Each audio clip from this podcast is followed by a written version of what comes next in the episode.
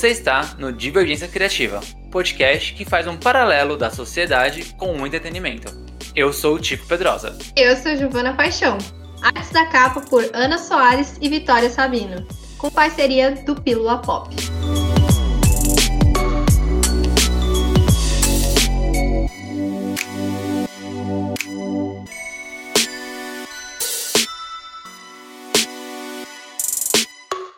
Mais de um episódio aqui do Divergência Criativa, a gente falou de como o Brasil importa vários movimentos culturais, né? Tipo, vem muita coisa de fora. E a gente já comentou sobre mangá, a gente comentou sobre anime, a gente comentou sobre revistas em quadrinhos, música, filmes.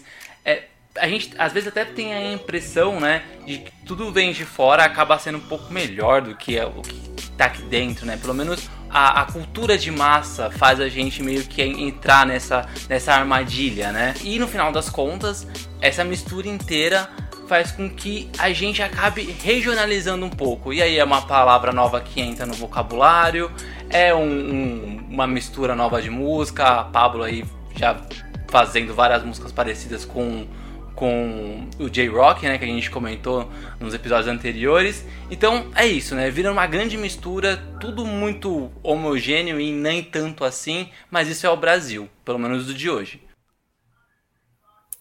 Isso é verdade, porque a gente tem muita cultura mesmo é, misturada, né? A gente é bem conhecido, inclusive, por isso. A gente tem culturas ancestrais aqui que são muito ricas. Tem, a gente tem crenças super complexas, diversas, tem línguas e dialetos que são falados por povos indígenas. E tudo isso acaba sendo constantemente apagado por essa onda de importação de cultura, né? A gente falou já de várias aqui, mas acontece que não é uma coisa de hoje isso, né? Acho que isso acontece desde que os portugueses invadiram nossas terras lá em 1500. Exatamente. E é por isso que a gente tem muita certeza de que arte é um movimento de resistência. Porque é só com a arte que a gente consegue transformar o conhecimento, repassar eles e trazer lá de trás ainda, né, da nossa ancestralidade, essa cultura, né, fazer com que ela perdure até, até hoje. Então, a arte, basicamente, ela não tem fronteira, ela não tem tempo, ela simplesmente existe e aí ela acaba trazendo todos esses movimentos culturais que a gente tem lá de muito tempo. Então, se a arte hoje ela resiste, ela perdura, é ela uma das coisas que são mais importantes para trazer esses movimentos culturais aí do Brasil de tanto tempo que vem sendo constantemente quase que apagados, né? A gente pode dizer assim. É, infelizmente sim, infelizmente isso é uma realidade, mas eu acho que é por isso também que é, isso pinicou a gente lá no fundo do, do coração, assim, falou, hum, acho que tem alguma coisa de errada em tudo isso que está acontecendo. Hoje a gente vai falar então com uma artista indígena que vai falar com a gente como é resistir e principalmente como é resistir com a arte no Brasil, né? Porque a gente está vivendo aí um, um, um, governo um pouco desgoverno, como, como a gente costuma dizer. É um desgoverno que a gente está vivendo e que complica ainda mais a realidade de, de cada dia. Então, hoje, a pichadora, grafiteira, ilustradora e designer gráfica, a indígena Murá, Ayuá Mendes, vai estar com a gente para conversar.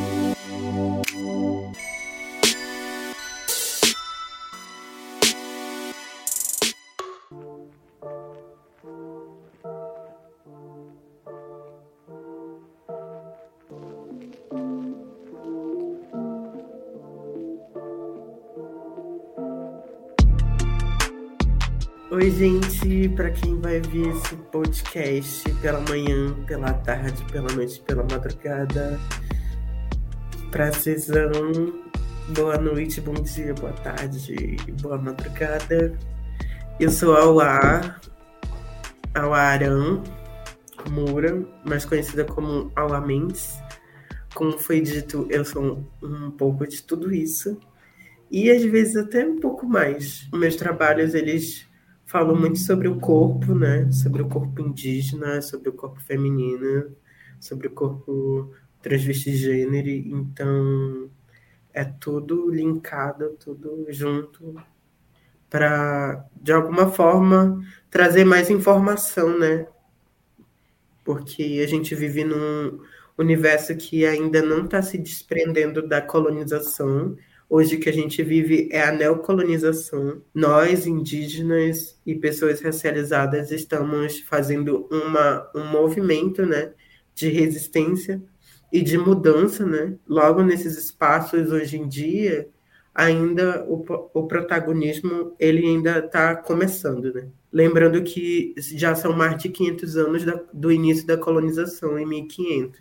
Desde lá até hoje, muitos povos originários foram assassinados brutalmente, mortos e perderam seus territórios. Naquele período de 1500, eram mais de 1500 etnias e troncos linguísticos existentes em Abiyala, né, que os colonizadores chamam de Brasil. Por conta dessa colonização e dessas violências, foram perdidos, tipo, digamos que 50% dessas etnias e famílias e troncos linguísticos que eram existentes. Hoje em dia só temos, em média, de 500 e pouco de etnias e povos originários que ainda estão vivos e resistem, né, nesse território que é colonizado. Começou com o pé na porta já, né? Tipo, dados. dados. Toma.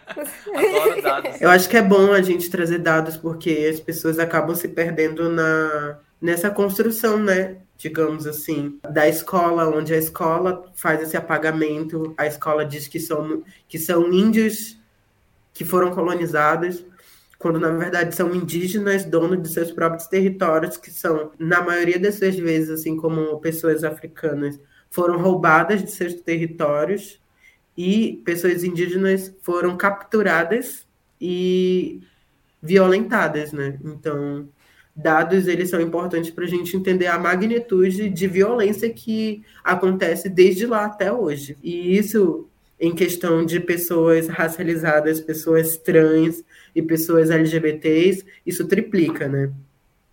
Que aí a gente toca no caso de Chikamani Congo, que foi africana, travesti, que foi né, violentada no período da colonização, e também temos Tibira, da etnia Tupinambá, que também foi brutalmente assassinado na frente de uma praça pública é, com um canhão na boca, sabe? Então, muitas das coisas desde aquele período sobre identidade de gênero e orientação sexual já eram mais problemáticas que a branquitude e a colonização via como os problemas, né? E não como uma existência, um modo de viver e uma prática comum, né? Totalmente. Eu acho muito simbólico também que hoje uma das coisas que mais foi discernida na, na internet foi aquela imagem da. Não sei se vocês viram, mas eu vi ela o dia inteiro. Da Avel Investimentos, com a reunião de todos os os colaboradores deles, e aí é uma montanha de pessoas brancas. Ai, e aí. E a maioria isso são homens, né, mostra... né, se eu não me engano. A maioria é homem. A, é, massiva, são... massiva. Eu acho que tem oito mulheres na foto. O resto é, é, tudo homem. Eu não, eu não sei direito, mas assim, é tão simbólico que a gente tá falando e é tão presente no nosso dia a dia que tá aí na nossa cara, né?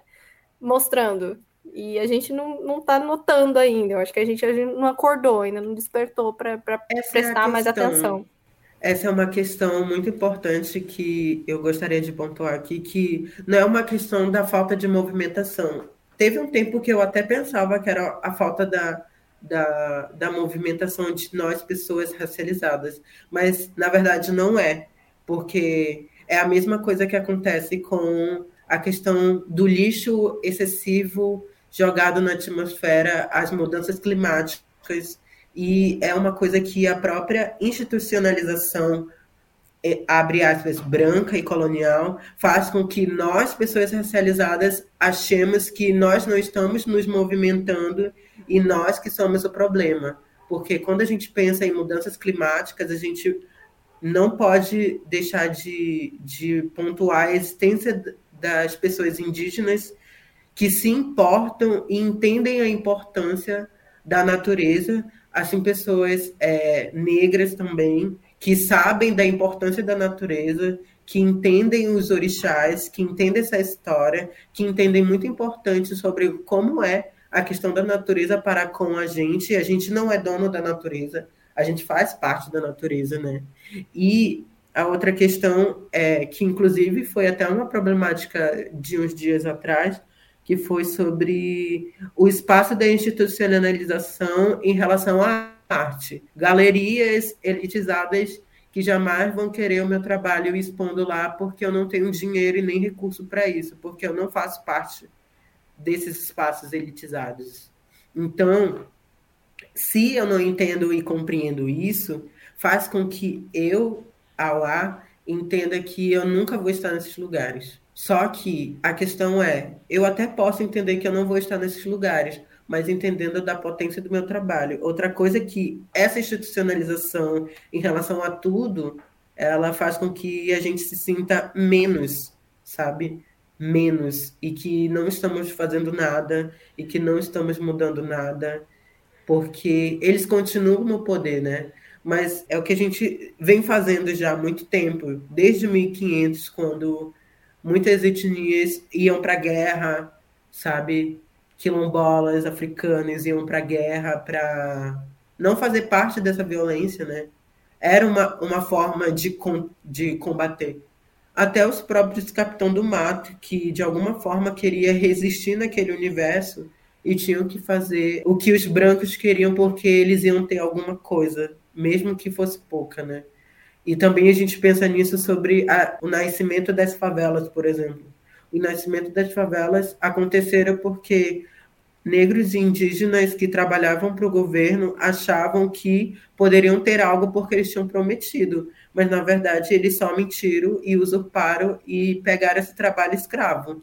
Em, em troca disso, os indígenas negros tomaram essas terras, sabe? Foram para as favelas. E essas favelas, elas têm esse nome por conta de uma árvore que, se eu não me engano, a árvore se chamava favela e ela ficava no morro. E todos esses pessoais que trabalhavam para esses colonizadores, que não conseguiram a sua troca em dinheiro e nem terra, eles iam para esses morros se proteger, se cuidar, cultivar a terra, trabalhar com a terra, já que a própria elite não trabalhava isso com eles, eles trabalhavam entre si. Pensando nisso, a gente joga de novo para hoje, né? o que podemos fazer é realmente criar os nossos espaços, assim, criar os nossos espaços para a gente confrontar esses outros espaços, assim, porque é uma ideia colonial, né? Se você não faz parte, se você não tem essa pele, se você não tem esse recurso, você não faz parte disso.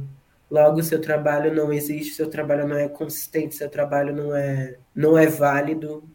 Quando, na verdade, os trabalhos são válidos, são consistentes, são importantes são transformadores. E você acha que a, que a arte, a sua arte, né, no caso, ela é esse caminho para não, não para o diálogo em si, né, mas para mostrar que você pode ocupar esses espaços, né? Qual é a importância da sua arte nesse, nesse percurso? Ah, é exatamente isso, sabe? É sobre retomada de espaços, porque é isso que vem feito desde 1500, retomada de espaços, porque a branquitude e a colonização fazem com que a gente conquiste espaços que não são nossos, quando na verdade é uma retomada desses espaços e esses espaços já são nossos, porque esses espaços foram roubados, foram violentados e foram aniquilados. Então, quando a gente faz é, essa presença em relação à nossa arte, nossa pessoa, nossa voz, enfim, nossa existência como, como se só, ela é uma retomada, né? É uma retomada de espaços e lugares que são nossos por direitos, porque se isso não tivesse acontecido, a gente estaria em um, um outro sistema de território, num outro sistema de entendimento. Uh, eu acho que num respeito maior com a terra e com os nossos irmãos indígenas, nossos irmãos negros, sabe? Ah, em relação a, a gênero, sexualidade, a gente estaria muito mais tranquilo. Por isso que, de alguma forma, é isso, assim, né? É a retomada. Eu acho que o meu trabalho, ele se dá pela retomada. Não é conquistar, é retomar, né? Então, ele ecoa. Se é como tem que ser, ele vai ecoar. Eu acho que é assim. E essa forma de ecoar que faz com que chegue nas pessoas certas, né? De alguma forma é, hackeia, né? Essa, essa construção sistemática já do que é esperado sobre todos os artistas que já é esperado, já tem numa cartela. Então, acho que de alguma forma eu acho que esse pensamento de retomada ele faz com que os nossos ancestrais nos ajudem a nos guiar, sabe? A, a entender da importância do que, que a gente está fazendo e sobre o que, que a gente realmente quer, né? E sobre o que, que a gente pode ser, do que, que a gente quer se tornar sobre a importância da gente ouvir os ancestrais, ancestrais vivos, ancestrais que já foram, ouvir a terra, ouvir as árvores, ouvir os passarinhos, ouvir todo esse ecossistema natural, né? Então, faz com que, de alguma forma, a gente de fato entenda que essa importância não é sobre só o meu trabalho, mas sim com o meu trabalho, né? Sobre eu entender todos os passos que eu que eu já trilhei, as pessoas que estiveram comigo, né? E que fazem parte da minha vida, assim como minha família, meus amigos, pessoas, parentes que eu admiro, que hoje são amigos meus. Tudo isso influencia. Quando a gente pensa sobre a importância da nossa arte, que inclusive até o que uns parentes falam que numa etnia de tronco indígena não existe arte, né? existe vida e vida é arte. Então, se a gente fala de arte, a gente fala de vida. Se a gente fala de vida, a gente fala de trajetória. Se a gente fala de trajetória, a gente fala de quem está com a gente, assim, por onde eu passei. Então, acho que para além da importância da minha arte, é para além da importância dos povos originários, é, das pessoas pretas, de todo mundo que está comigo e que já esteve comigo. Nossa, que vontade de tatuar essa frase Isso na é alma. Muito bonito. sim, sim. Isso é muito bonito. Quando você falou de retomada, né, de quase uma é, ressignificação também, porque eu me lembro que na escola, assim, nos primeiros anos, é uma lembrança muito. Eu amo história, eu amo, eu amo a matéria história. E eu lembro que uma das brigas que eu comprava muito com os meus professores era do, da descoberta do Brasil. Porque ele, ainda na, na época eles me explicaram que aqui no Brasil, no território brasileiro, né, a gente já tinha povos aqui, né? Não, não foi, ah, do nada Pedro Alves Cabral chegou aqui e aí criou-se um povo. E aí eu brigava muito com essas questões de prova, sabe? Quem descobriu o Brasil? Aí tinha que responder Pedro Alves Cabral, e aí eu falava, mas não foi. Como assim? Se já tinha gente aqui, não, não faz sentido. Uhum. E aí eu acho que talvez um bom primeiro passo, né, pra gente entender que a luta dessas pessoas, tanto indígenas quanto pessoas negras e tudo mais, não é sobre é, ocupar espaços, talvez, né? Talvez seja voltar ao espaço que a gente deveria ter desde o princípio, né? que Exato. já era nosso, que nem você disse, já era nosso. Você, alguém veio aqui para tirar, mas já era. Então, é, além de linda a sua frase sobre arte e vida, eu achei isso assim sensacional. E eu vou complementar a minha pergunta com isso, porque a gente queria saber mais como que foi essa decisão de trabalhar com arte. Eu acho lindo o que você disse sobre vida e arte serem não, não distinção, não tem uma diferença entre uma coisa e a outra, mas no nosso mundo moderno existe uma, uma leve diferença. e aí, quando, quando rolou essa, essa decisão, tipo, ah, eu vou trabalhar com isso aqui. Eu acho que isso aqui é o que eu quero fazer para mim, porque é, me identifiquei. É, eu, eu, eu, não sei da onde que veio essa vontade de colocar as coisas para fora. A arte em si, né? assim, como os parentes falam, ela é vida, né? Então, ela já estava impregnada na minha vida desde quando eu nasci, assim.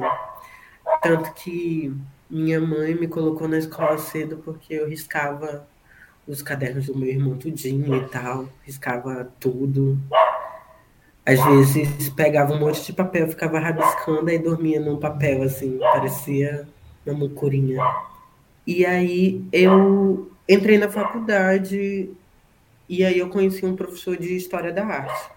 Aí ele era um professor de História da Arte que ele trabalhava com arte, né? E de alguma forma ele me incentivou, assim, meio que foi um, me guiou de alguma forma.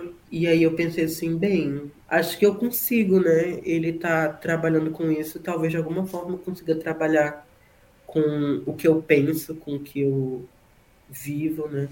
E aí foi uma foi uma escolha difícil, assim, porque depois que eu saí da faculdade, me formei, entrei no departamento de museus como estagiária e trabalhei como designer. Terminei o estágio, fui para a Secretaria de Cultura da minha cidade, de Manaus, porque eu fui contratada como designer e trabalhei lá durante um ano. Aí saí, né, por conta do governo, que eu fui exonerada, o governo trocou, Aí eu continuei trabalhando como designer em algumas agências, passei em umas três agências. E aí foi o boom. Eu trabalhava com, com arte, fazia grafite, fazia lambe, fazia intervenções, às vezes em exposição para vender minhas artes e tal, feirinhas. E o que, que foi que aconteceu? Que uma das últimas agências que eu estive, a, o racismo, o machismo era muito forte. Foi um dos lugares que eu até recebi mais, mas eu não passei um mês, porque eu fiquei assim, gente, por que, que será que as pessoas elas acreditam no poder delas porque eles estão me pagando? Elas não têm poder nenhum na minha vida de me tratar mal, sabe? Então eu falei assim, bem, vou viver da minha arte vou trabalhar com a minha arte. Acho que se eu consigo acreditar nela, ela vai ter uma mudança, uma transformação e de alguma forma vão olhar para ela de uma forma diferente. E vou continuar fazendo freelance, freelance, porque não quero mais trabalhar em agência. Em agência é uma coisa muito horrível. É horrível, já trabalhei em duas agências, é horrível. É muito pesado, é muito, sei lá, doentio. Muito. E aí eu fui nisso. Passei uns primeiros meses trabalhando, procurando trabalho assim, né, de design de freela. Foi meio escasso, porque eu ainda estava começando e tal, ninguém me conhecia muito. Aí eu ia para entradas de escola, vender prints, adesivos, é, caderninhos, até que eu pensei assim, bem, a bolsa de mestrado tem um dinheiro aí mensal, né? Vou tentar o mestrado. Fui fazer a prova de mestrado, saiu o resultado, eu fui a melhor. Uau! E eu fiquei assim, gente, que chique. Só que entrou o governo, o governo que tá hoje e eu perdi a bolsa. Que filhos da mais um motivo pra gente odiar Nossa, esse governo. não acredito é isso. nisso. Pra mim é isso, galera. Sim, foi horrível, eu me senti o ótimo. Aff. E aí eu frequentei alguns meses do mestrado, só que o racismo, o machismo, todos esses problemas persistiram e eu falei assim, será que isso, que essas formas de tratamento elas são necessárias para minha formação? Será se eu preciso realmente me formar e fazer o mestrado agora, nesse momento? Aí eu falei assim para mim, não. Então eu parei de ir e fui trabalhar com arte. Aí teve uma, uma parente ticuna que ela, que ela faz uns projetos aqui em São Paulo e também em Salvador, que é a Sherme, que ela é produtora cultural. E aí ela tem um evento que ela organiza em Salvador, que é o Bahia de Todas as Cores. E aí ela me convidou para representar a minha cidade. Vamos lá, fazer vaquinha para eu viajar. Fiz uma vaquinha e aí eu consegui pagar minha passagem para Belém de barco e lá de barco eu ia pegar um ônibus para ir para Salvador, de Belém. Só que eu não tinha conseguido e aí eu entrei em contato com a secretaria, né, para ver se eles poderiam me bancar e tal. Aí eles compraram minha passagem. A questão foi que quando estava próximo de chegar a viagem, pandemia. E a pandemia começou pelos, pelo Nordeste, pelo litoral, né? E aí eu perdi a passagem, mas eu já tinha comprado a passagem de barco. E de barco ainda estava rolando. Aí eu fui de barco para Belém. Cheguei em Belém, é lockdown. Aí eu fiquei na casa de, um, de umas artistas lá de Belém. tive algumas diferenças, teve algumas coisas que não deram muito certo ali. E aí eu fui para casa de uma amiga, a Flores, e lá foi mais tranquilo. Aí eu continuei fazendo vaquinha na internet, pedindo dinheiro na internet, porque eu precisava comer, precisava comprar meus materiais para fazer trabalho, para as pessoas comprarem. E aí, num, num, certo dia, a Casa Vogue me mandou mensagem para fazer uma entrevista comigo. Aí eu fiz uma entrevista com eles, né, via e-mail. E aí, depois disso, a Ellie me chamou para uma campanha de beleza. Aí eu fiz umas fotos online, primeira vez que eu fiz isso, fotos online. Que eles estavam tirando fotos do computador, foi bem estranha a qualidade. Mas aí, aí quando foi postado, aí meu nome começou a, a ser comentado, né? Muitos lugares, muitos reposts e tal. Aí uma empresa de São Paulo me contratou para fazer duas telas para a entrada de um lugar deles. Aí eu falei, bem, vocês podem pagar minha passagem que eu vou pintar aí para vocês. Aí eles pagaram minha passagem, cheguei aqui em São Paulo. Trabalhei para eles, fiz lá. Aí foi entrando outros trabalhos, assim, depois que eu cheguei em São Paulo, depois que eu saí nessas revistas, parece assim que me notaram e aí eu fui fazendo outras coisas. Aí eu já fiz campanha para souvenir, que, que eu pintei a casa de uma drag queen já. Participei de, uma, de, um, de um seminário no Instituto Tomiotaki, pelo meu trabalho de design, né? Participei de outro projeto deles também, que era o Cósmicas, que era sobre artistas, lideranças femininas, né? E eu era uma inspiradora, foi bem legal. Mas teve um projeto que eu achei muito bacana que eu não tinha ainda tomado essa dimensão da onde meu nome já estava sendo falado, né? Que foi quando eu fui convidada pelo Instituto Gate da Indonésia para fazer parte de um júri, que eu fui jurada num evento de quadrinhos que foi internacional. Aí conta mais pra gente essa vez aí. Depois Agora a gente, eu fiquei curiosa. Depois a gente volta pra é, pauta, nem me importo. Vai lá. Aí foi bem legal, assim, eu conheci vários países, várias pessoas, várias instituições que elas falavam sobre esse movimento indígena, né? Sobre esses, esses lugares. Então foi bem bacana, assim. E eu, de alguma forma, é, eu tento participar, né, do movimento indígena para fortalecer, já que meu nome, de alguma forma, traz essa visibilidade. Eu utilizo essa visibilidade para falar dos lugares onde estive, dos lugares que as pessoas podem, possam estar ajudando. Tipo, eu tenho um carinho muito grande pelo Centro de Medicina Indígena da minha cidade. Tenho carinho pelos parentes indígenas, então foi meio que isso, né, acontecendo de alguma forma. E também já expus numa galeria online em Berlim. Fui artista convidada pela WWF para uma exposição coletiva do Dia da Terra. Participei de uma exposição virtual no Centro Cultural de São Paulo pela coletividade Marcha, que é um, um coletivo aqui de São Paulo. Já desenvolvi trabalhos para o Museu de Arte Moderna do Rio de Janeiro, que eu fiz uma animação junto com um amigo que se chama Ambrósio. Já fiz uma campanha pela orgulho LGBT para Vivo, que foi bem legal, fiz uma ilustração para eles. Um dos trabalhos que eu fiz assim que eu tenho muito orgulho que agora vai sair do papel, que é o Conta Beiradão, que quem me convidou foi uma parente Munduruku, a Uira Sodoma que eu ilustrei o livro deles, do projeto, e diagramei, fiz todo o projeto, e agora vai sair do papel, a gente está bem contente.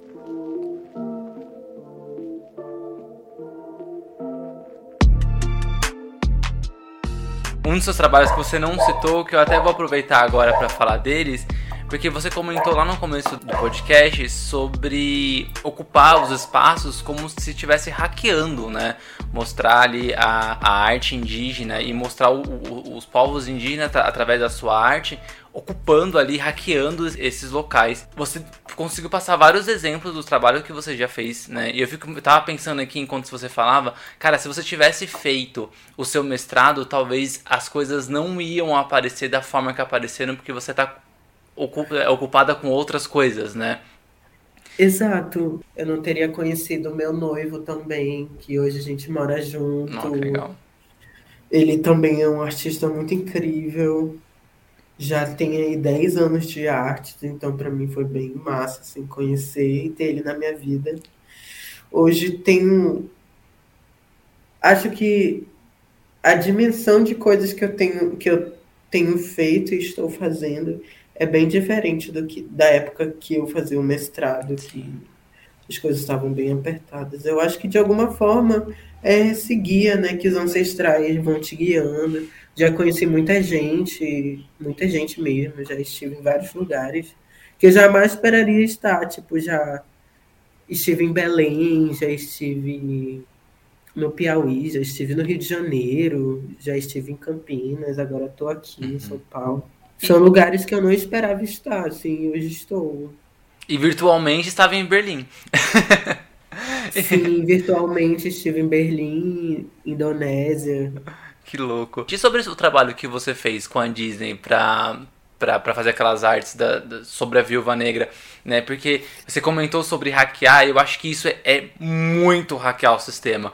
Porque você foi é, como artista indígena, colocou tua arte, e aí o teu nome aparece mais ainda nesses, nesses locais, e eu acho que o seu nome aparecendo também acaba puxando o nome de muitos outros artistas indígenas, né? Basta ali a pessoa pesquisar e se interessar pela, pela hum. arte. Nossa, foi bem legal, porque foi pelo Perifacon, né? Que é aquele evento de cultura geek e cultura de favela, que é um dos primeiros coletivos urbanos, né, digamos assim, relacionado diretamente com a favela que tem esse conhecimento, assim, né, que eles são bem grandes, assim. Aí foi uma das criadoras que me convidou, que é a Andresa Beltrato. Aí eu fiquei assim, bem feliz, porque eu já acompanhava de alguma forma Perifacon, via de longe, né? E conhecia essas pessoas de longe e eu não pensava que elas estavam me olhando de alguma forma.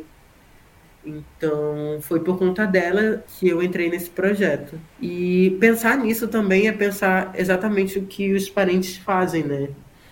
Que a gente faz assim, quando a gente não consegue, não, não conhece ou não consegue fazer um projeto por estar muito atarefado, a gente vai chamando outros e vai chamando outros e vai chamando e vai chamando. E aí vira uma grande, uma grande teia, né? E eu acho que de forma indireta ou direta também, né? Porque eu ainda não cheguei a conversar com a Andresa sobre isso também. Foi essa teia, né? De tipo, ai, tem a UA que faz esse trabalho tal e tal e tal e tal. Aí de alguma forma chegou, assim. E foi por conta disso, assim. Fiquei muito feliz porque eu gosto muito do trabalho desse pessoal, então estar tá junto com eles num projeto assim foi bem incrível, assim. Porque tem algumas artistas que estavam lá no repertório que elas eu já sigo elas há um tempo, já conheço o trabalho. Aí eu conheci novas, então foi bem legal, assim. Assim, a Disney, né? É, é um ícone. Então, a gente fala da Disney direto aqui nesse podcast, então. É minha vida, basicamente, também foi construída assistindo o filme da Disney. Então, eu fico muito feliz de que também tenha. que eles estejam abrindo algumas portas para a gente que porque essa vis visibilidade, ela ajuda muito, né? Como você falou, às vezes você não não tá, tá muito atarefada, mas você pode passar para outra pessoa e, e assim, a Disney é gigante, então você Sim. carregar e falar assim, eu participei do projeto da Disney. Nossa! Sim. Segurem os paparazzi, porque eu tô saindo de casa. Pelo amor de Deus. Sim, assim, é, sinceramente, estrela. Estrela do rock. ah, eu, eu gosto, sim, né? Porque, tipo, pensar nisso é exatamente do que normalmente eu venho pensando há muito tempo, assim, né? De tipo, poxa, como seria legal alguém que me representasse nesses espaços ou em tal lugar fazendo tal coisa, sabe? Eu me sentiria tão bem, assim, tão representada. E, e isso triplica quando a gente quando é a gente, né? Quando é a gente e tipo, nossa, é incrível o carinho dos parentes. Teve um projeto que eu fiz que foi muito muito emocionante assim para mim que uma parente virou é, e falou que tipo ver você nos lugares me inspira ver você fazendo arte me dá vontade de fazer arte também. Então, para além dessas marcas enormes, né, que a gente conhece, eu acho que também é sobre esses espaços de acalanto, né, de, de conforto, de troca, assim, que a gente chega, assim. Eu acho que para além de ser Disney, né, porque eu me via assistindo filmes da Disney e não me sentia representado, assim. Então, estar participando de um projeto que, de alguma forma, eu fui um, um pingo de referência ou de mudança, sabe? Para mim é muito maior do que ser a Disney, né?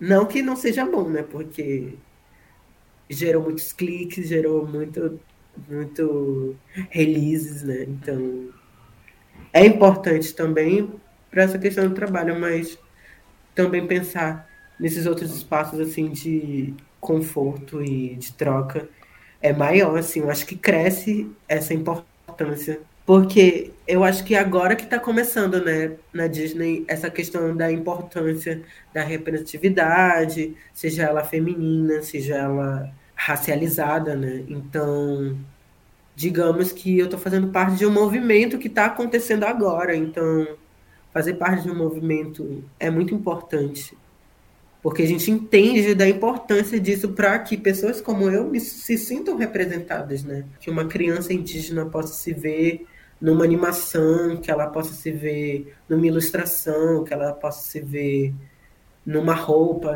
que ela possa se ver na moda, que ela possa se ver nas campanhas de batom, de creme dental, sabe? É importante para a gente essa representatividade, porque a gente se enxerga e quando a gente se enxerga, a gente se torna muito mais forte. Eu vou me apropriar das aspas que você comentou lá no comecinho, mas é por pouco tempo.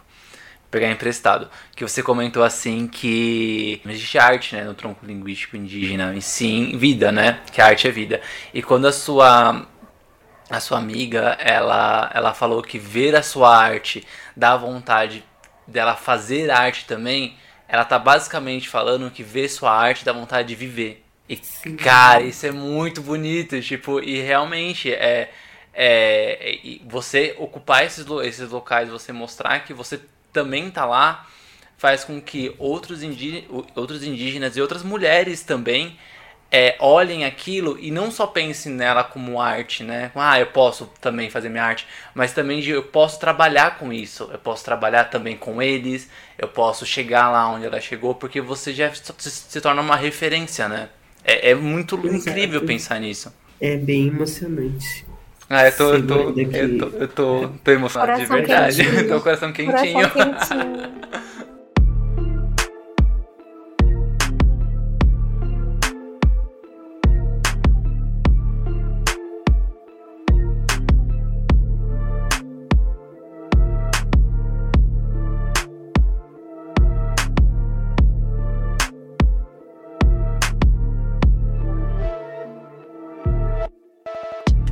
próxima pergunta tem a ver com, com a gente está falando aqui sobre mulheres, né? Que é, que é super, acho conectado com, com, a, com a sua arte, com a sua vida. Vamos, a gente vai fazer uhum. essa, essa brincadeira até o final desse episódio. Não, pra vida e... agora, já era, eu vou usar Pra vida, acabou. Acabou, né?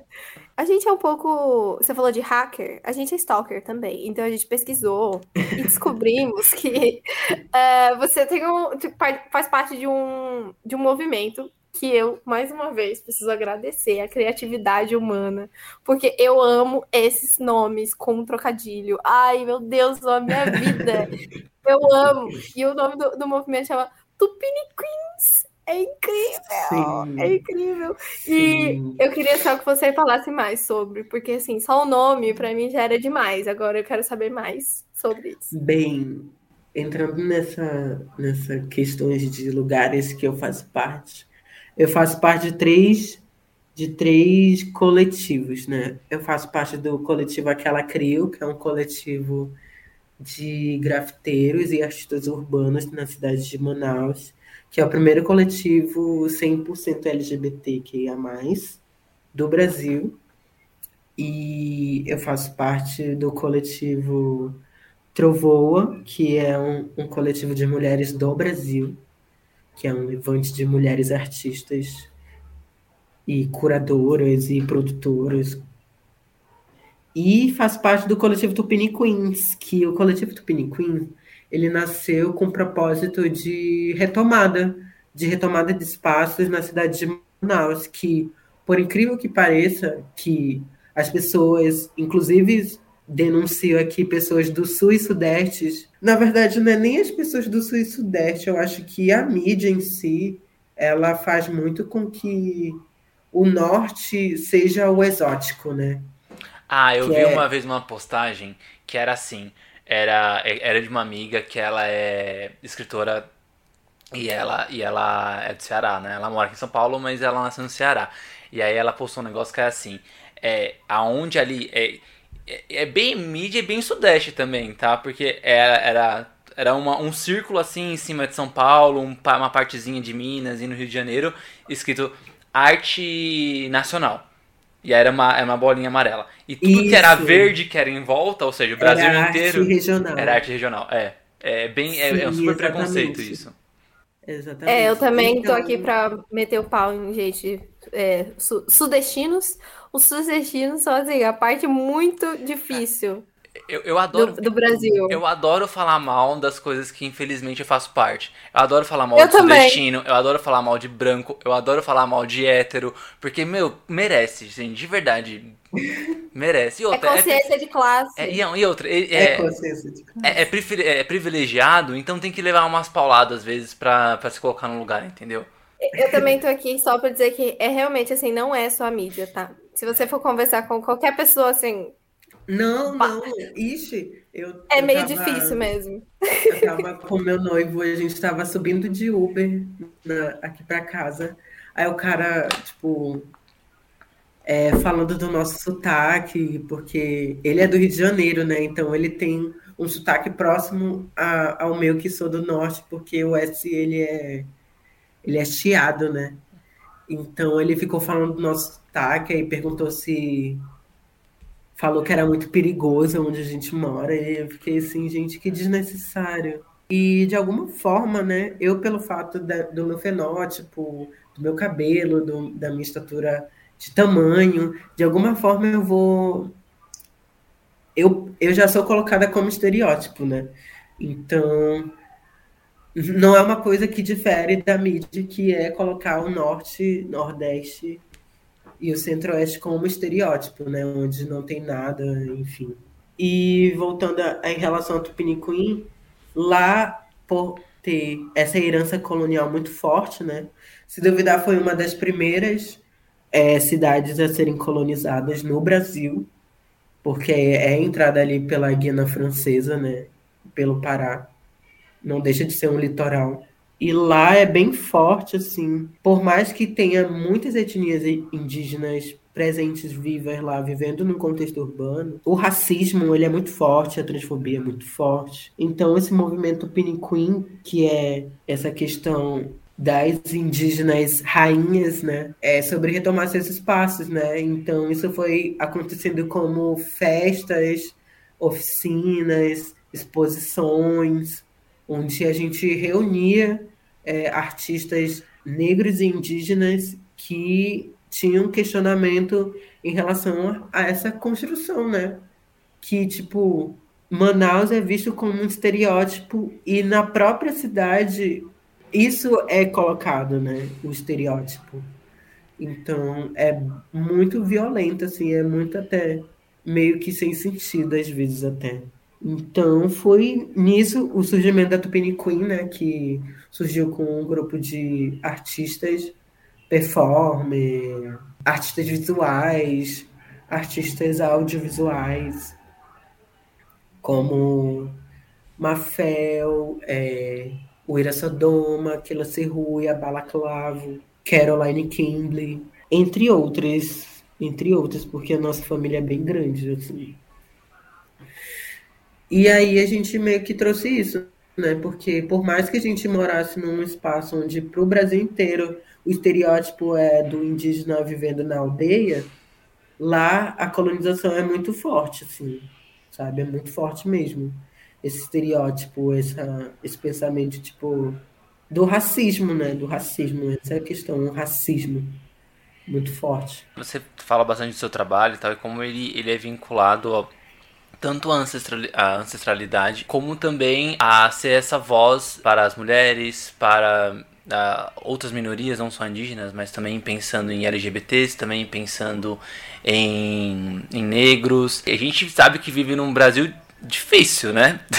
Sempre foi difícil, independentemente do governo que estava lá, o, o, o povo brasileiro nunca foi um povo tão, tão amigável assim. Fingi, sempre fingiu bem. Hoje em dia ninguém mais finge.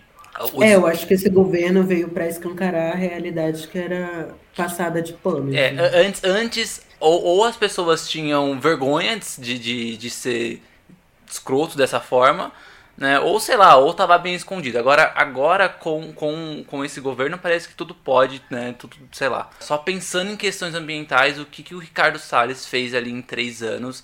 E pior que mesmo ele não estando lá, as coisas continuam, né? A, a PL 490 tá aí pra, pra mostrar isso. Vem piorando mais as coisas, e aí tem toda, toda, toda a questão também do, desse posicionamento de, de parece que o preconceituoso é tão aceitável hoje em dia. Eu acho que isso. O discurso de ódio é tão aceitável, eu acho isso tão absurdo.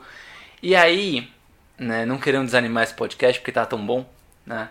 É, eu vejo que fazer esse tipo de arte é quase como nadar contra uma corrente muito forte, né? E aí eu queria saber de você, né? Como é que é, é, é continuar com esse trabalho, como é continuar com essa firmeza, né, sendo essa referência, mesmo sabendo dessa enxurrada de coisa que está acontecendo, né, sempre aconteceu, mas que hoje, depois que o, que o nosso presidente está sentado lá naquela cadeira, vem piorando. Assim, on, ontem, ontem eu tive, por, graças ao Trovoa, né, coletivo, eu participei de uma. Tipo, uma conversa sobre planejamento, coisas assim, relacionadas a galerias e tal. E tinha uma pessoa branca, né? Dona de galeria, ou sei lá, representante de galeria, e tinha um homem negro. E do homem negro eu vi uma fala super racista. Então, pensando nele enquanto uma pessoa, é, uma pessoa negra, né? Falando sendo muito racista, dizendo que a importância sobre povos originários não é uma coisa que a gente precisa se importar, a gente foca mais na técnica do artista. Isso para mim foi um absurdo, mas provavelmente se eu interessar a ele, ele vai me ouvir, ele vai vai entender que foi ele mesmo que falou isso. E pensar nessa fala e que tipo não deixa de ser só ele. É a maioria das galerias, das galerias que são famosas, pensam assim, né? Que é sobre o artista que é limpo, que é, entre aspas, limpo, né? Que é vendável para os brancos. E quando eu penso mais nisso, faz com que eu realmente more aqui na quebrada ou me mude para outra quebrada por ser mais barato e eu conseguir sobreviver, né? E vender minhas artes, conversar com, com, com o bairro, abrir minha casa para receber crianças, para entender o que é arte, sobre como elas podem ouvir, né? Me ouvir. Porque eu tenho essa esperança, né? Que para mudar o topo a gente começa pela base. E a base somos nós. Então, a base tá aqui na favela, tá aqui, tá, tá aqui na minha quebrada. E é essas pessoas que olham para mim todos os dias são essas pessoas que me veem passando na rua, que é uma coisa que eu agradeço muito de ouvir a Caroline Campbell, que inclusive vocês vão a, atrás dessa artista que ela é muito incrível, minha irmã, que foi sobre as galerias ou espaços estarem perguntando se ela é famosa, sabe? E aí ela falou, eu sou famosa, sim, eu sou conhecida na minha quebrada, eu sou muito conhecida. E é sobre a gente ser conhecida nos lugares que a gente vive, que a gente mora, sabe? Sobre a gente fazer a diferença de verdade, sabe? Porque esses lugares elitizados, super inalcançáveis, eles não vão olhar para nossa verdade, eles vão olhar para o nosso hype. E se o nosso hype não faz parte, eles não vão olhar para a gente. Já uma pessoa que mora aqui do meu lado, que inclusive tem até uma vizinha que ela vive me pedindo para eu, sei lá, escrever os negócios para ela, para ela ler e tal. É verdadeiro, sabe? É mais verdadeiro, é mais transformador, porque faz com que eu pense sobre o que eu quero, né?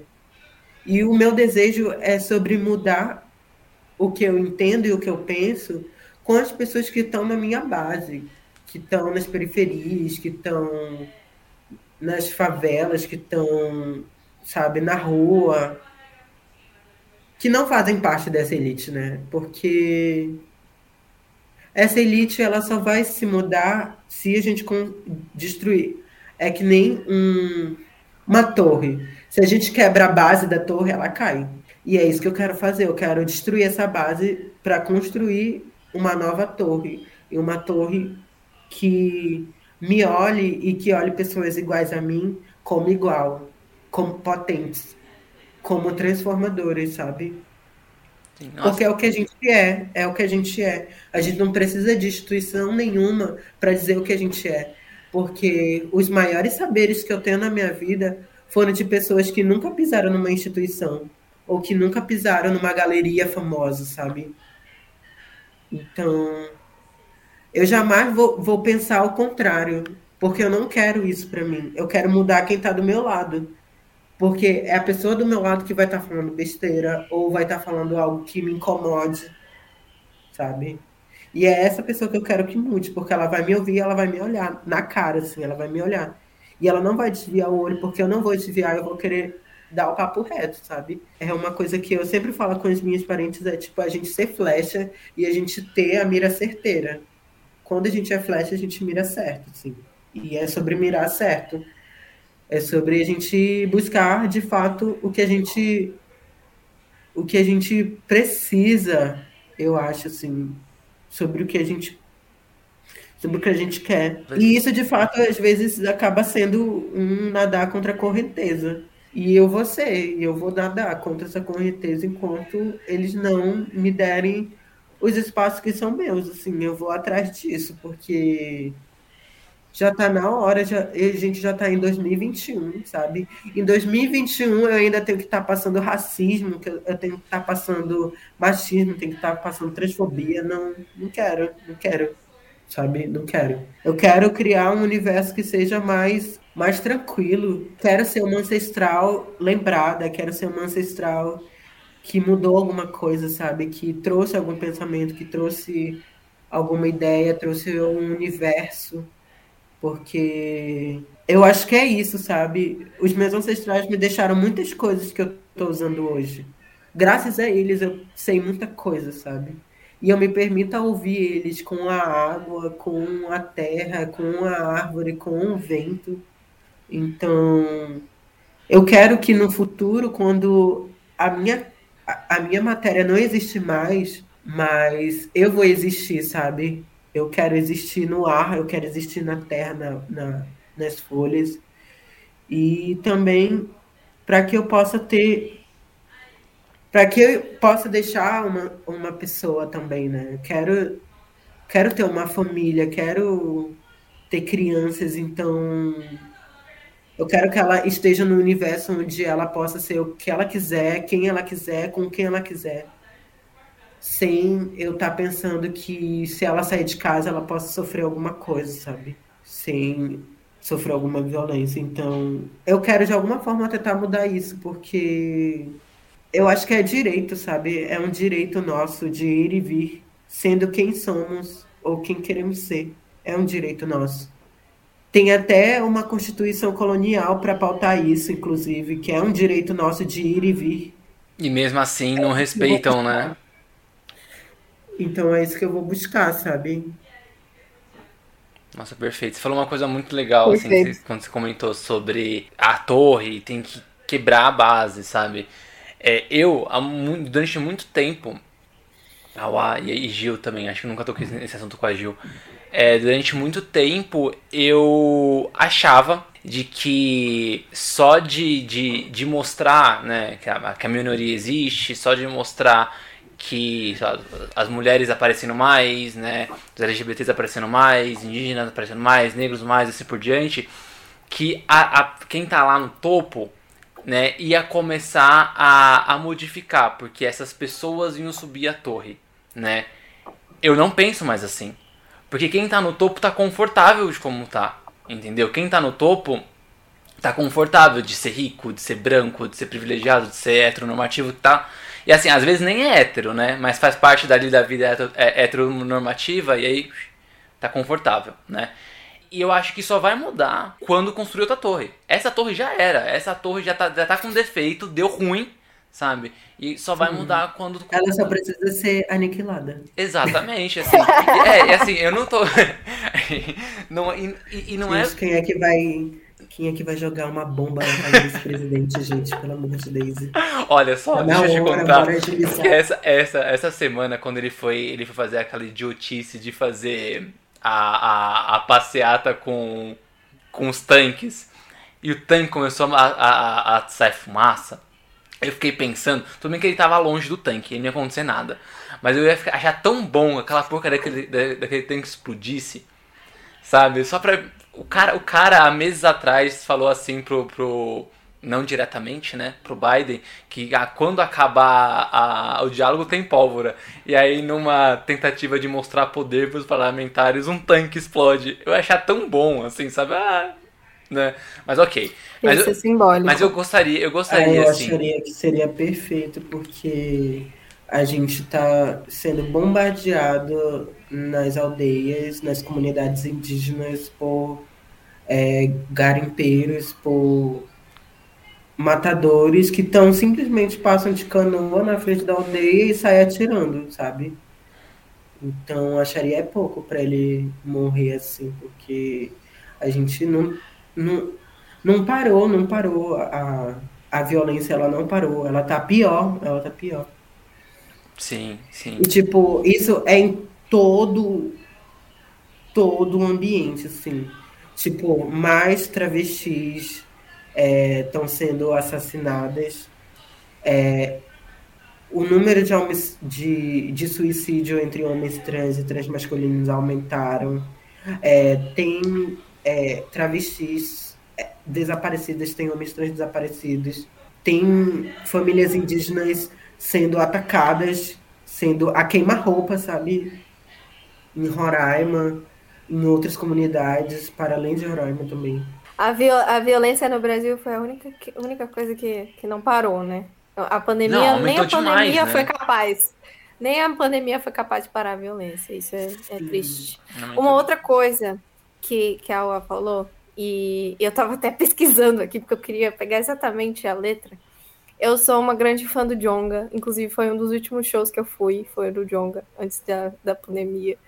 E ele lançou um álbum, ele já lançou dois já, mas esse álbum foi um do, do Histórias da Minha Área. E tem a primeira, a primeira música desse álbum é O Cara de Óculos. E tem uma frase que conversa muito com o que você disse sobre ah, você, você primeiro tem que atingir o seu bairro, você tem que atingir o, o, a sua rua, você tem que conversar com seu vizinho, sabe? Que ele fala na letra assim: Você só vai ser o maior do Brasil depois que você for o maior da sua rua. E eu lembro quando eu escutei isso, eu com a minha cabeça mirabolante de querer dominar o mundo, tipo, pinte o cérebro, sabe? Me pegou bastante, porque aí eu comecei a pensar, sabe, o que, que eu tô fazendo para impactar o meu bairro, a minha rua. E aí é, eu entrei numa paranoia muito louca, assim, sabe? O que, que, o que, que eu faço que impacta a minha rua? Porque eu só vou mudar o mundo depois que eu mudar quem tá ao meu redor. Então, ai, totalmente simbólico. Eu acho que vocês conversaram super ali. Você e Jonga precisam de um collab agora. Próxima capa do álbum do Jonga você precisa desenhar, tá bom? É isso. Pô, vou, vou, mandar um direct pro Jonga, como se eu fosse alguma coisa, né, de importante, mas a gente tenta. Aí eu mando com seu tenta. arroba lá. Falo assim, olha aí, ó, presta atenção aqui, ó. Campanha, vou fazer campanha. Ah, falando de capas, vão lá ouvir Catumirim, indígena futurista que eu desenhei a capa e a letra é muito foda. Tem também Lucas Cariri, Banho de Ervas, Banho de Arruda Virtual, muito bacana também, desenha a capa, vão lá ouvir, que é muito incrível essa música. Tem lançamentos aí de Caê, Guajajara, tem Candopuri, vão lá ouvir Brisa Flow. Tô, já tô, tô. É bom que eu edito o podcast e aí quando eu editar, é. eu vou guardando esses nominhos assim, Já vou editar agora no final de semana e aí eu já vou já, já colocando tudo no Spotify.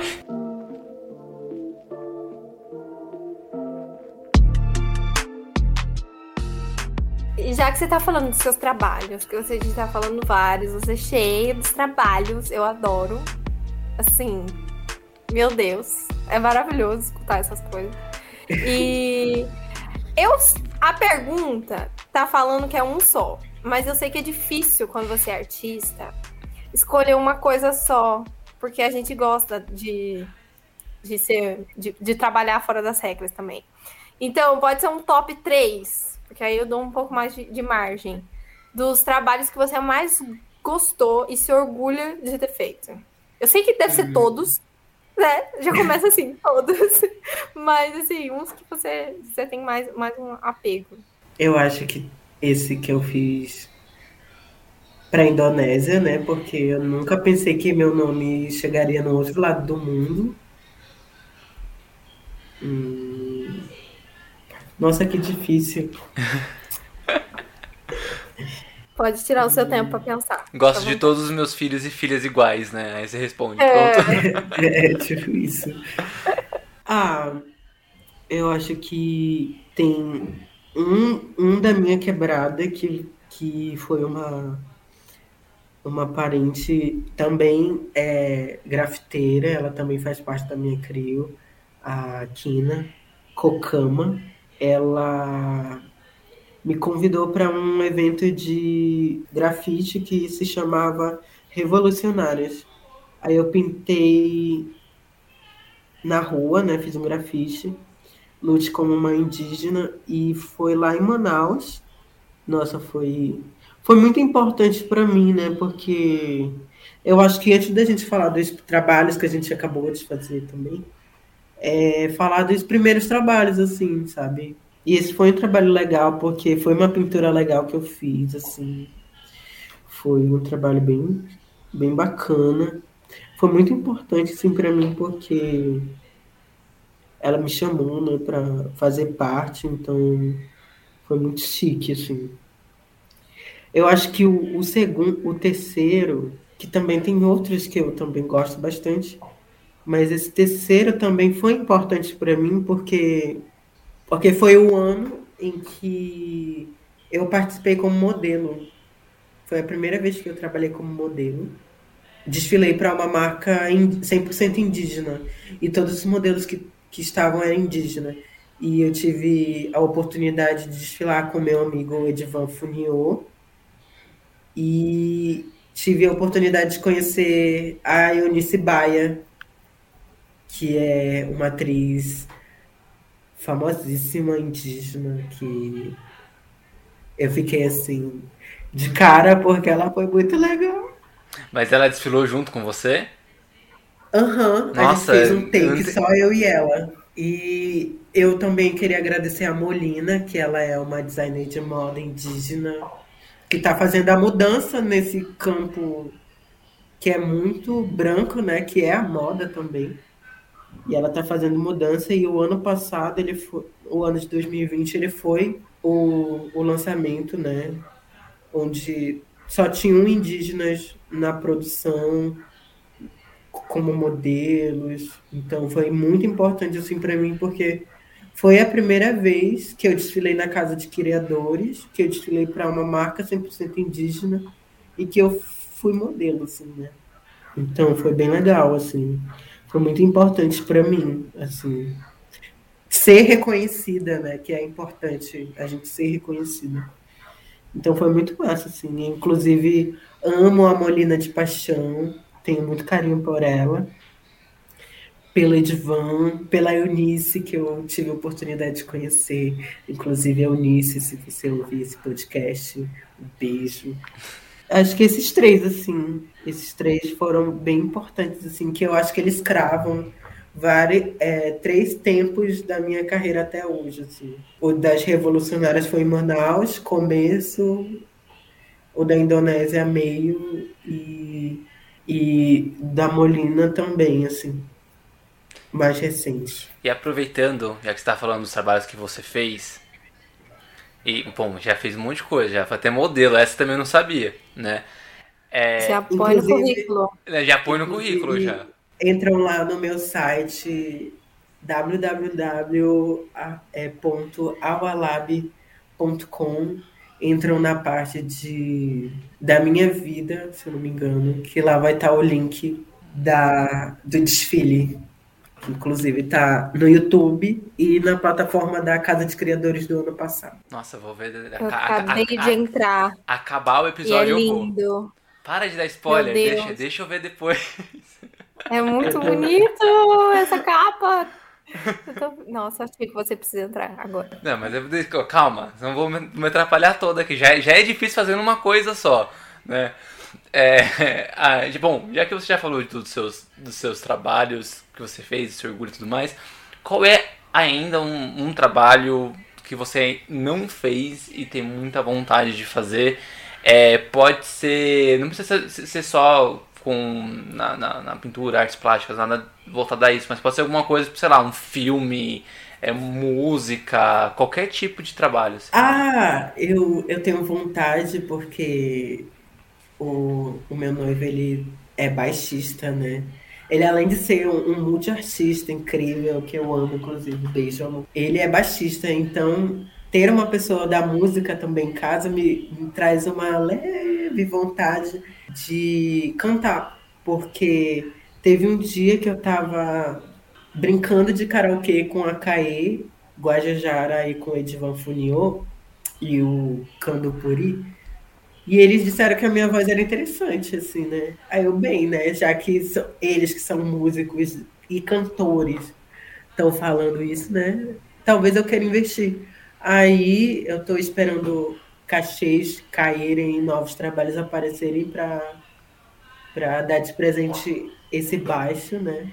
E também para eu e meu noivo a gente fazer algumas produçõezinhas, assim, porque como eu amo muito ele de paixão, eu faço ilustrações para ele, eu faço. Aí eu criei um, um, poema, que é um poema em português e algumas falas em Angatu, que é a linguagem da minha etnia. E eu penso em cantar, assim, quem sabe no futuro. Também gostaria de fazer um filme da minha vida, seria bem legal.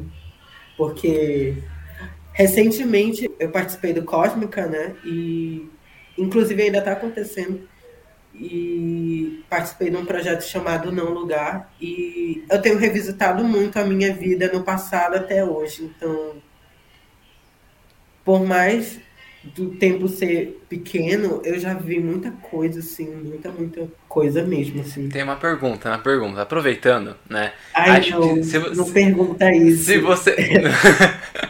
Se você. Eu acho que eu já sei. Vamos ver. Se você é, iria fazer uma história da sua vida, provavelmente você seria a roteirista ou a diretora, não ia atuar. Iria atuar? Ah, eu acho que não. Não, então. Quem você escolheria para, a, para fazer você no cinema? Ah, gente. Ai, eu não sei, que difícil. ah, eu acho que é porque eu também quero fazer uma animação, né, relacionada com a minha vida. E a voz dessa animação eu já tenho, assim, que é a minha amiga a, lá da minha cidade, que é a, ela é atriz, ela é roteirista, ela é artista visual, ela é performer, que é a Maria do Rio, que ela tem uma voz assim muito encantadora, ela tem uma voz muito calma, ela tem uma voz muito chique.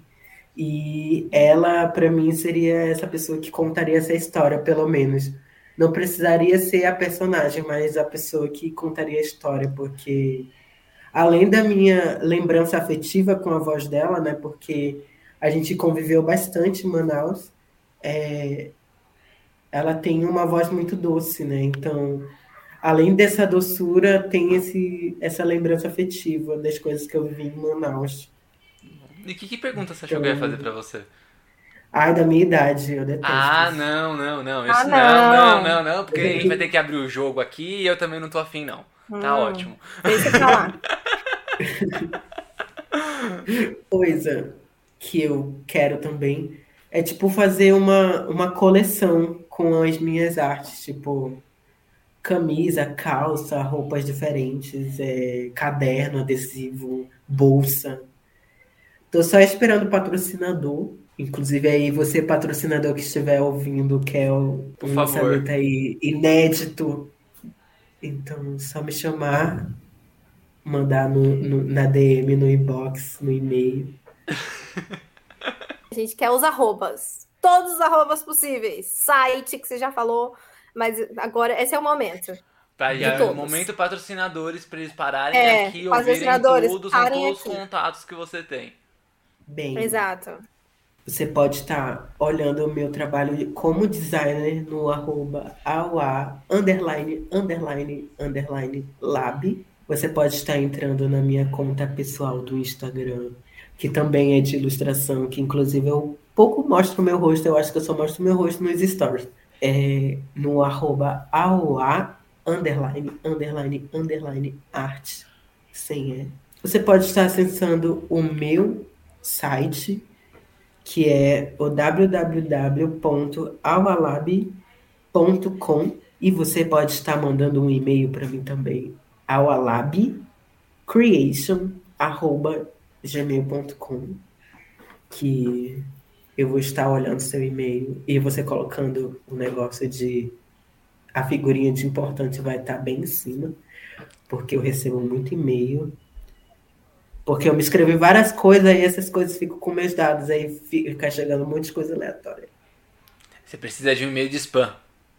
E-mail de spam salva a vida, eu tenho um e-mail de spam. E aí todos os meus cadastros nas coisas são desses e-mails. Nossa, preciso.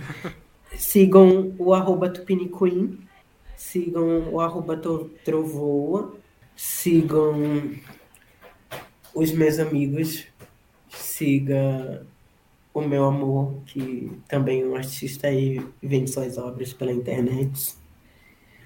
Hum, sigam, procurem, leiam é, artistas indígenas. Temos aí várias livrarias que vendem produções indígenas. Temos vários artistas e escritores indígenas que lançaram vários livros. Temos aí Eliane Potiguara, Ailton Krenak. Temos aí a livraria Maracá, que é a que vende a maioria desses livros de escritores indígenas. Que inclusive o meu chegou entre nós. Graças. Chegou rapidinho, gente. Não demora tanto não, pela livraria Maracá. Vamos lá. Tem aí a, a Julia Dorico, que é uma parente também, que escreve muitas coisas bacanas. Temos vários cantores lançando novas coisas também. Temos cantores aí que eu admiro muito. Tem Edvan Funiô, que inclusive eu vou fazer uma animação para lançar o clipe dele. Fica aí a novidade quentinha. Tem Caegua Jajara, tem Candupuri, tem Brisa Flow, tem outros artistas. Eu tenho que dar uma péssima notícia pros ouvintes desse podcast e também pra gente, mas é que tá acabando. Ah, Tá acabando, a conversa foi muito boa. Eu fiquei muito feliz de, de, de te conhecer, Alá, muito de, de verdade. Muito obrigado por ter aceitado o convite. É, tem conversas que a gente sai maior e melhor. Nessa daqui, certeza que eu saí também muito maior e muito melhor. Por ter conhecido você, ter conversado com você. Você é gigante. Obrigado de verdade. Obrigada. Também tenho que agradecer, muito obrigada pela disponibilidade, pela paciência de falar com a gente, esperar, porque a gente atrasou um pouquinho. Ah, foi demais. Eu, eu adoro conversar com as pessoas. Eu também sou igual o Tico. O Tico tem uma frase muito boa, que ele adora quando ele se sente burro. Adoro. Eu adoro. Porque aí quer dizer que a gente tem ainda coisa para aprender, né? Então foi, foi muito bom falar contigo, saber da sua história, dos seus trabalhos, e eu fico muito feliz quando vejo artistas é, chegando em lugares, ocupando é, lugares. Se, é, lugares que já eram nossos, né? Aí foram, foram meio retirados, mas a gente está voltando, né? Presta atenção, tá bom? Que a gente está a gente tá chegando demais. Muito obrigada, assim, no fundo do meu coração. Foi, foi incrível falar com você. Então é isso, gente. Obrigado, obrigado mais uma vez pela participação ao ar. Obrigado todo mundo que ouviu esse podcast. Voltamos semana que vem com mais toda terça-feira, nas em todas as plataformas de áudio, com Divergência Criativa. Beijo pra vocês. Um beijo, gente. Até.